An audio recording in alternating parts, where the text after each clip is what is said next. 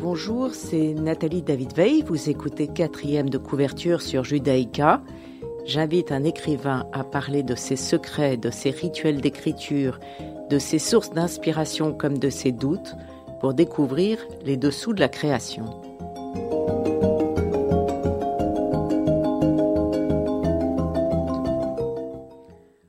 Aujourd'hui, euh, je, reçois Michel Fitoussi, journaliste et romancière. Elle a été éditorialiste au magazine féminin Elle.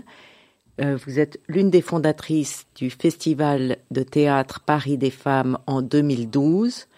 Vous êtes également scénariste. La famille de Pantin est votre quatorzième livre. Bonjour Michel Fitoussi. Bonjour Nathalie David Bael. Je résume en deux mots votre formidable histoire de Pantin. Entre histoire et mémoire, vous parlez de vous, de la Tunisie, de votre famille, de votre passé, du fait d'être juive, parisienne aussi. Est-ce que c'est un récit ou un roman? Comment est-ce que vous définiriez votre livre? Alors, quand on s'est posé la question euh, chez Stock, euh, avec euh, mon éditrice et, mon attaché de presse, Paloma Grossi Vanessa Retiro, euh, on a dit no borders, pas de frontières. C'est-à-dire qu'effectivement, c'est euh, un récit d'abord. Je l'ai voulu comme tel, mais euh, bien sûr, j'ai romancé un peu la vie de certains de mes ascendants, mes grands-parents, mes arrière-grands-parents, parce qu'au fond, je n'y étais pas et que toute reconstitution, même, même de, de, la réalité, est en réalité une fiction, bien sûr. Alors je vous cite, vous dites, vous écrivez, cet hier qui ne m'appartient pas me manque parfois comme s'il était le mien. Il est vrai que je suis une nostalgique de la nostalgie. J'ai adoré ça. C'est un spleen qui me vient depuis la nuit des temps, peut-être inscrit dans mes gènes, ma gorge se noue et les larmes affleurent quand j'entends de la musique arabe, du flamenco, du fado, etc. Je regrette les lieux où je n'ai pas vécu, les époques où je n'étais pas née, les pays que je ne verrai pas, ceux où je ne reviendrai plus, les bons moments qui s'enfuient, tous ces modes révolus que je ne connais que par le cinéma, par mes lectures ou par les souvenirs que j'emprunte, toutes ces villes aussi d'où les Juifs ont presque disparu. Et Tunis avant notre départ. Et pourtant, votre livre est terriblement gai et, vous êtes quelqu'un de, nostalgique. Est-ce que euh, c'est antinomique ou pour vous c'est pareil? C'est-à-dire que les, Juifs de Tunisie, euh, dont je suis là au fond, euh, sont à la fois des gens qui passent du rire aux larmes très facilement, qui, sont, qui masquent toute leur euh, douleur et toute leur peine par, par la joie, par, ça va aller, ça passera, on minimise tout, sauf la maladie, hein, sauf la maladie. mais enfin, sauf la maladie, sauf la maladie grave, parce que la maladie normale, on en fait un drame aussi. Mais oui, oui, je suis quelqu'un de gay parce que je crois que c'est ma ma ma nature mais c'est vrai que dans cette gaieté, il y a aussi euh, de la tristesse, il y a aussi de la nostalgie, il y a aussi des moments, euh, des moments compliqués. Et, je crois que ça va ensemble. Et, au fond, au fond, est-ce que tout être humain n'est pas cela, euh, ceci et cela en même temps, en même temps, pour reprendre une expression chère au président de la République? Oui, on est, on est tous ça en même temps, et je suis tout cela en même temps. Et vous parlez de votre famille, donc oncle Pape, tante Pim, Sarah, Albert et les autres. est, et on rentre avec vous d'ailleurs dans votre famille extraordinairement sympathique. On a envie d'y rester. Quel est le personnage qui vous tient le plus à cœur ou que vous avez aimé décrire? Alors, j'adorais mon grand-père, euh, mon grand-père Albert. Euh, qui était euh, qu'on appelait euh, Rolien en arabe, qui veut dire l'embrouilleur, parce qu'il passait son temps à faire des blagues, des vrais tours. Il jouait des vrais tours, très élaborés, très compliqués, très très drôles. Et, il était très connu dans, son milieu, dans la Tunisie, et même aujourd'hui encore. on raconte ces histoires qui font vraiment rire, quoi. et puis ma grand-mère, bien sûr, Sarah, qui s'appelle en réalité Yvette, mais son deuxième prénom était Sarah. Et elle aimait tellement ce deuxième prénom que je n'ai pas résisté. Et euh, pour lui faire plaisir, je l'ai appelée Sarah dans le livre. pour lui faire plaisir, elle n'est plus là. Mais, euh, mais je parle avec elle comme si elle était là. Elle aussi, elle était merveilleuse, gentille, débordante d'affection, d'une naïveté confondante. Et en même temps, je pense qu'elle faisait exprès. Euh, voilà, ça m'a fait tellement plaisir de les, de les faire revivre sous ma plume et le temps de l'écriture. Et qu'est-ce qui vous a fait écrire ce livre après tous vos biographies Vous avez écrit sur Malika Oufkir, Elena Rubinstein, Jeannette Flanner.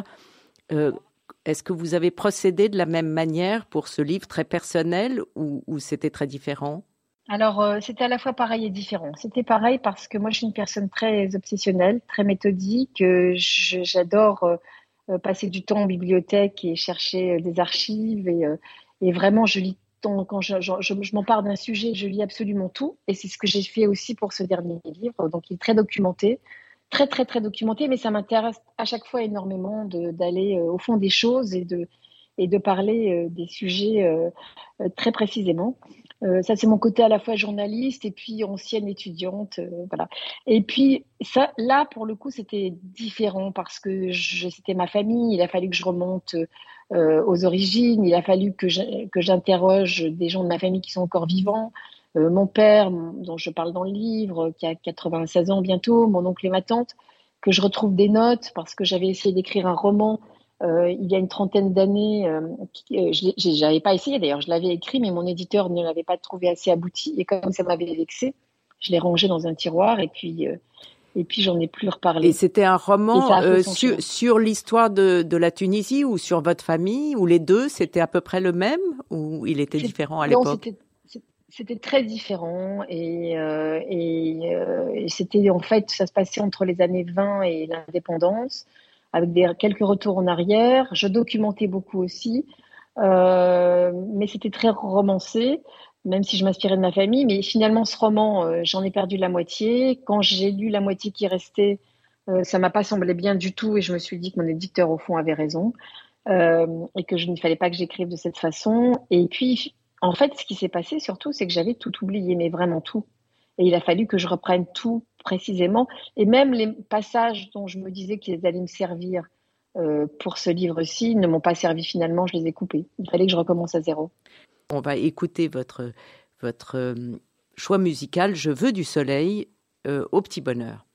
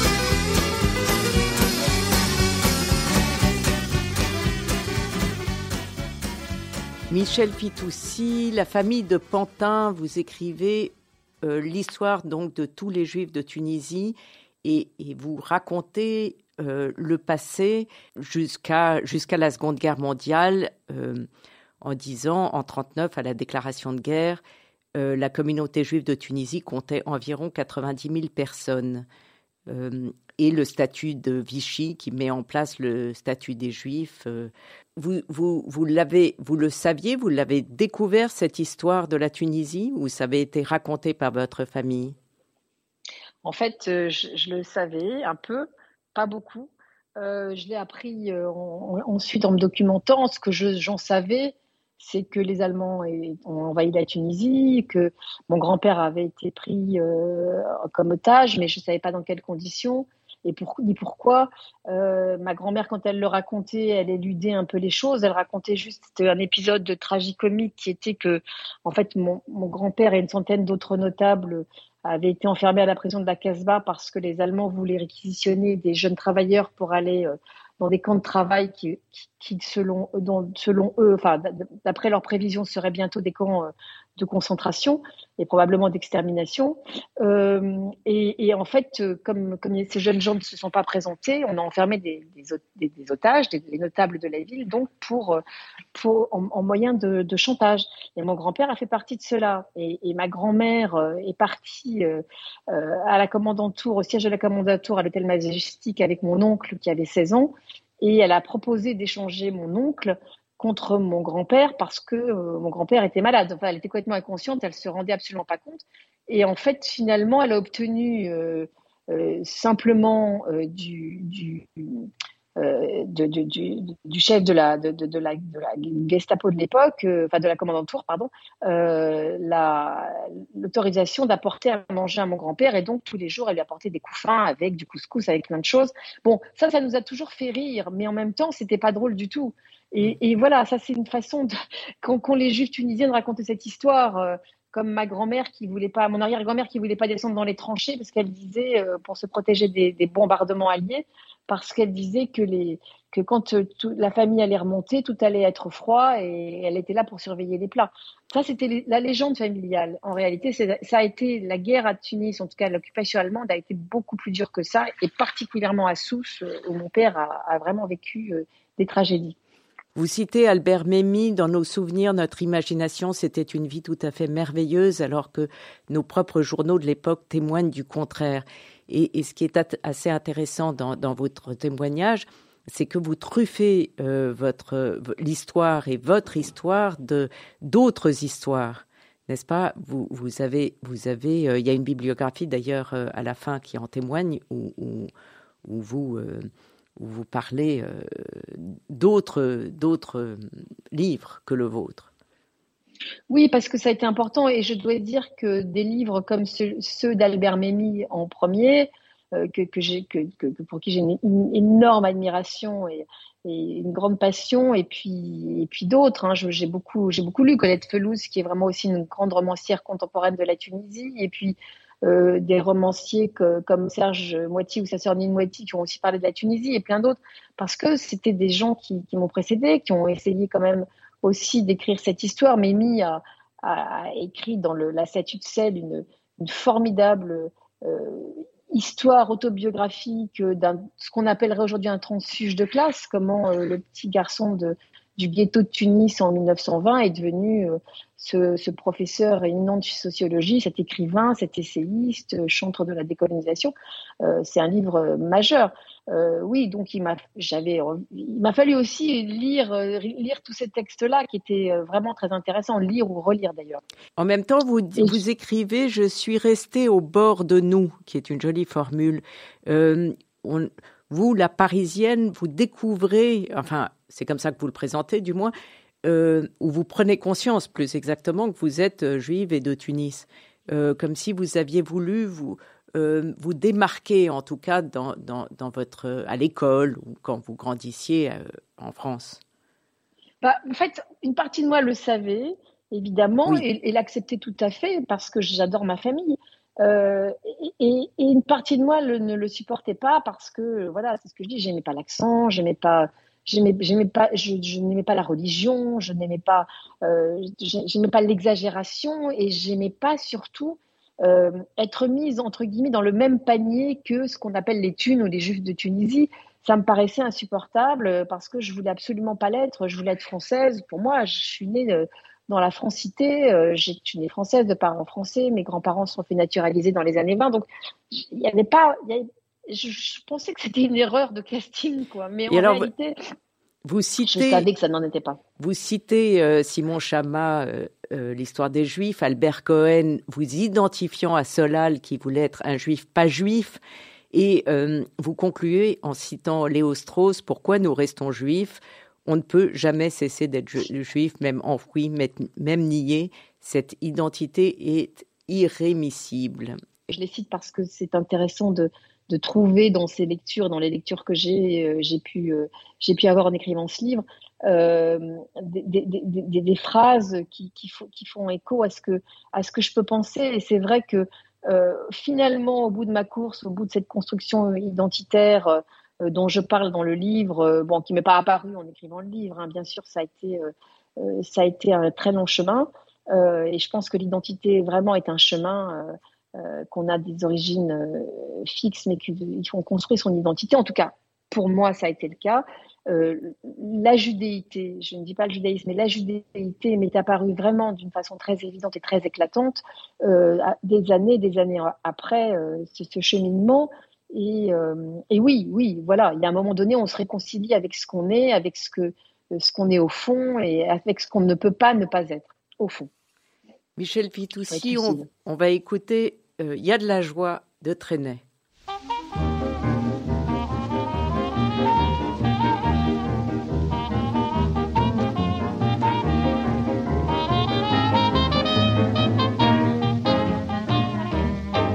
Il y a de la joie, bonjour, bonjour les hirondelles, il y a de la joie, dans le ciel par-dessus le toit, il y a de la joie, et du soleil dans les ruelles, il y a de la joie, partout il y a de la joie tout le jour.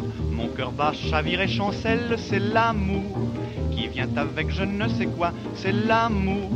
Bonjour, bonjour les demoiselles, il y a de la joie, partout il y a de la joie. Le gris boulanger bat la pâte à plein bras, il fait du bon pain, du pain si fin que j'ai faim. On voit le facteur qui s'envole là-bas comme un ange bleu portant ses lettres au bon Dieu. Miracle sans nom, à la station Javel, on voit le métro qui sort de son tunnel, grisé de soleil, de chansons et de fleurs. Il court vers le bois, il court à toute vapeur, et il y a de la joie. La tour Eiffel part en balade comme une folle. Elle saute la scène à pieds joints, puis elle dit Tant pis pour moi si je suis malade, je m'embêtais toute seule dans mon coin et y a de la joie. Le percepteur met sa jaquette, pli boutique et dit d'un air très doux, très doux, bien le bonjour. Pour aujourd'hui fini la quête, gardez tout, messieurs, gardez tout. Mais voilà que soudain, je m'éveille dans mon lit, donc j'avais rêvé, oui, car le ciel est gris. Il faut se lever, se laver, se vêtir et ne plus chanter si l'on n'a plus rien à dire. Et je crois pourtant que ce rêve a du bon, car il m'a permis de faire une chanson, chanson de printemps, chansonnette d'amour, chanson de vingt ans, chanson de toujours, et il y a de la joie. Bonjour, bonjour les hirondelles, il y a de la joie. Dans le ciel par-dessus le toit, il y a de la joie. Et du soleil dans les ruelles, il y a de la joie. Partout, il y a de la... Ah, ah, ah. Tout le jour, mon cœur bat. Chavire et chancelle, c'est l'amour qui vient. Avec je ne sais quoi, c'est l'amour. Bonjour les demoiselles, il y a de la joie. Partout, il y a de la joie. Michel Fitoussi, la famille de Pantin. Euh, vous avez mis combien de temps à l'écrire? Euh, j'ai mis toute une vie et trois ans. D'accord. Euh, vous, parlez, euh, vous parlez du féminisme, bien entendu, et vous rappelez que une fille est forcément moins bien, ou du moins on le pensait à l'époque, une femme devait se marier, procréer et servir, étudier n'avait aucune importance. et vous parlez de vos modèles, Simone de Beauvoir, Gisèle Halimi, Simone Veil. Comment vous définissez votre féminisme aujourd'hui? Moi, je, je suis une, féminisme, une féministe de la vieille école. Euh, qui euh, écoute avec beaucoup d'attention euh, ce que disent les jeunes, parce que parce que voilà, je, je, je, discute beaucoup avec ma fille qui est très féministe, qui est dans la lignée de, de des jeunes femmes d'aujourd'hui, plus moins universaliste, plus entre guillemets woke, bien que je déteste ce mot, plus voilà dans, la foulée du mouvement euh, MeToo que je trouve euh, très très intéressant et, très très important. Alors il y a des choses euh, sur lesquelles je suis plus réservée et puis et puis d'autres où je dis mais enfin vous découvrez vous découvrez l'eau chaude parce que nous à notre époque voilà c'est vrai que quand j'écrivais le ras-le-bol des superwomen en 89 aujourd'hui les jeunes femmes disent la charge mentale et au fond c'était un peu la même chose. J'ai beaucoup appris des jeunes en fait j'ai beaucoup appris des jeunes dans ce féminisme-là. Vous parlez de votre mère, euh, il y avait un vrai lien, un vrai amour, et euh, ça passe aussi par euh, la nourriture. et vous racontez, il y a des pages assez drôles sur les beignets au sucre, etc. Et vous dites, ne pas manger équivaut à ne pas respirer. Sauter un repas, c'est déjà mettre un pied dans la tombe. ces pages-là. Oui, ça c'est plutôt ma, ma grand-mère, ma grand-mère Sarah, qui était comme ça, qui nous poursuivait pour nous faire manger quand on était chez elle.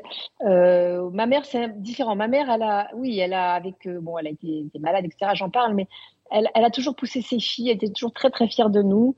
Et en tout cas, que ce soit mon père ou ma mère, euh, malgré ces traditions de filles à marier, etc. Et peut-être parce qu'ils étaient divorcés tout simplement et qu'à l'époque ça se faisait pas, on a été très poussés à faire des études, ma sœur et moi, très poussés à être autonomes, euh, on était assez différentes aussi euh, de notre milieu plutôt bourgeois où il fallait absolument euh, se marier et faire des enfants. Après, dans ma génération, les filles c'était un peu c'était un peu différent. Ça, avait quand même évolué. Dans la génération de Gisèle Halimi, qui était une juive de Tunisie aussi, et qui est la génération de mon père, puisque elle aurait eu 96 ans cette année, ça a été, ça a été épouvantable. Elle a été obligée de, de se battre pour, pour faire des études on a eu, on a eu la chance d'être en France et de ne pas avoir euh, et de ne pas avoir à se battre. Oui, vous racontez votre votre passé de bon élève avec une certaine un certain humour d'ailleurs, une, grande distance. Euh, et, vous et vous parlez de l'importance des livres dans, dans votre vie. Hein. Euh, page 67, vous, vous citez tous les livres que vous avez lus euh, dès l'âge de 4 ans, il y a Sans, sans famille, 13 à la douzaine, euh, Corneille, Verlaine, Rimbaud, tous les classiques français, euh, et, pas uniquement, il y a Wharton, il y a Garcia Marquez, Tolstoï. Ça, ça, vous a beaucoup marqué le fait d'avoir une enfance qui de, de grande lectrice? Oui, c'est très important. C'est très important. J'ai appris à lire à 4 ans et après, j'ai jamais arrêté. Euh, et là, aujourd'hui, j'ai pas moins le temps que d'habitude, enfin, parce que je, je, prends le temps, euh, je regarde pas la télévision, je déteste les séries, enfin, tout ça, ça m'énerve. Là, j'ai pas trop le temps parce que je fais mille choses à la fois et, ça me manque énormément. Je, je, suis une boulimique de lecture et j'avale absolument tout et ça depuis, euh, depuis ma tendre enfance. Et ce que je dois dire, c'est que la lecture, en tout cas, c'est une bénédiction. Apprendre à, à, aimer lire un enfant, à aimer la lecture, la littérature, c'est c'est lui apprendre à ne pas être seul, c'est lui apprendre à, s'ouvrir sur le monde, c'est lui apprendre à avoir un univers, une vie intérieure. Et j'observe avec tellement de, plaisir mon, petit-fils euh, qui n'a que 22 mois et à qui ce livre est dédié, euh, s'emparer des livres depuis qu'il est tout petit euh, avec une délectation, ce sont ses meilleurs amis. Et, je pense que quand on a la chance d'avoir comme meilleurs amis des livres, c'est une chance pour toute sa vie. Michel Vitoussi, vous retournez en Tunisie pour trouver, écrivez-vous, des traces de notre présence ou le constat de notre absence. Qu'est-ce que vous avez trouvé finalement en retournant euh, là-bas? J'y suis retournée beaucoup et à chaque fois avec cette espèce d'impression de, d'être dedans et dehors, euh, à ma place et pas à ma place, comme derrière une vitre. Je, je, suis née dans ce pays mais j'en fais pas partie. Et en même temps, il m'est tellement familier, il est, dans ma chair. Euh, je cite Albert Memmi en, en, exergue du livre, on n'en a jamais fini avec son pays natal et c'est tout à fait juste. Euh, et aussi, en même temps, dans ce dernier voyage, j'allais vraiment pour chercher, pour découvrir des choses. j'ai rien découvert de plus que je ne, que je ne cherchais. La, seule nouveauté, c'est que je suis allée au cimetière euh, et je cherchais la tombe de mon arrière-grand-père que j'ai trouvé. Et ça, ça m'a plutôt émue parce que je me souviens à peine de lui, mais euh, voilà, c'est comme une sentinelle. Il veille sur nous là-bas alors que nous sommes. Ma famille est au cimetière de Pantin. Euh, d'où le titre du livre. Et, euh, et puis, euh, j'ai trouvé, on me balade dans Tunis, la rue El Gariani, dans, dans l'ancienne Harat Tunis, l'ancien ghetto, qui était probablement l'endroit où avaient vécu les miens, si je peux remonter voilà, jusqu'au XVIIIe siècle, que ce, qui, ce que j'ai fait en, grâce à des sites de généalogie. Donc, tout voilà, j'ai trouvé ces choses-là. C'était intéressant. Euh, et puis j'ai trouvé Tunis, qui est, qui est, une ville que j'aime beaucoup parce qu'elle est, elle est les immeubles sont, elle ressemble à une vieille dame un peu punk, les immeubles sont, euh, ne sont pas entretenus, euh, tout ce passé, euh, tout ce passé juif, tout ce passé, et finalement on le voit plus trop quoi. Mais, je crois aux fantômes, alors je pense qu'il y a des, il y a ça, ça erre quand même dans les, dans, dans, les, ça flotte dans les airs. Michel Fitoussi, La famille de Pantin, il, faut le lire, il est absolument passionnant, il se lit comme un roman, on apprend plein de choses. Est-ce que vous avez un mot de conclusion? Euh, Si j'ai deux minutes, je voulais juste dire que j'ai appris quelque chose sur, sur moi et sur mes livres et sur le fil conducteur qui les, qui les relie. Euh, quelqu'un qui m'interrogeait pour dans, une rencontre en librairie et qui avait lu mes derniers, mes cinq ou six derniers livres et celui-là m'a dit au fond il y a un fil conducteur entre tous vos livres et je pensais qu'elle allait me dire euh, euh, c'est ce sont vous avez des héroïnes féminines c'est ce qui est vrai euh, en réalité elle m'a dit tous vos livres parlent d'exil et toutes vos héroïnes sont sont des exilés ce qui est vrai et donc, ça m'a vraiment. Je vous le raconte. Cette jeune femme s'appelle Myriam Thibault. Elle, elle, elle, elle, donne des ateliers d'écriture à la Sorbonne et ça m'a vraiment scotché parce que je me suis dit au fond, euh, au fond, on n'en sort jamais. On écrit toujours le même livre. Voilà. Merci beaucoup, Michel Fitoussi. Merci infiniment, Nathalie. Cette émission sera rediffusée dimanche à 14h. Vous pouvez la réécouter sur vos podcasts et sur le site de Radio Judaïka. Et je vous retrouve mardi prochain à 11h.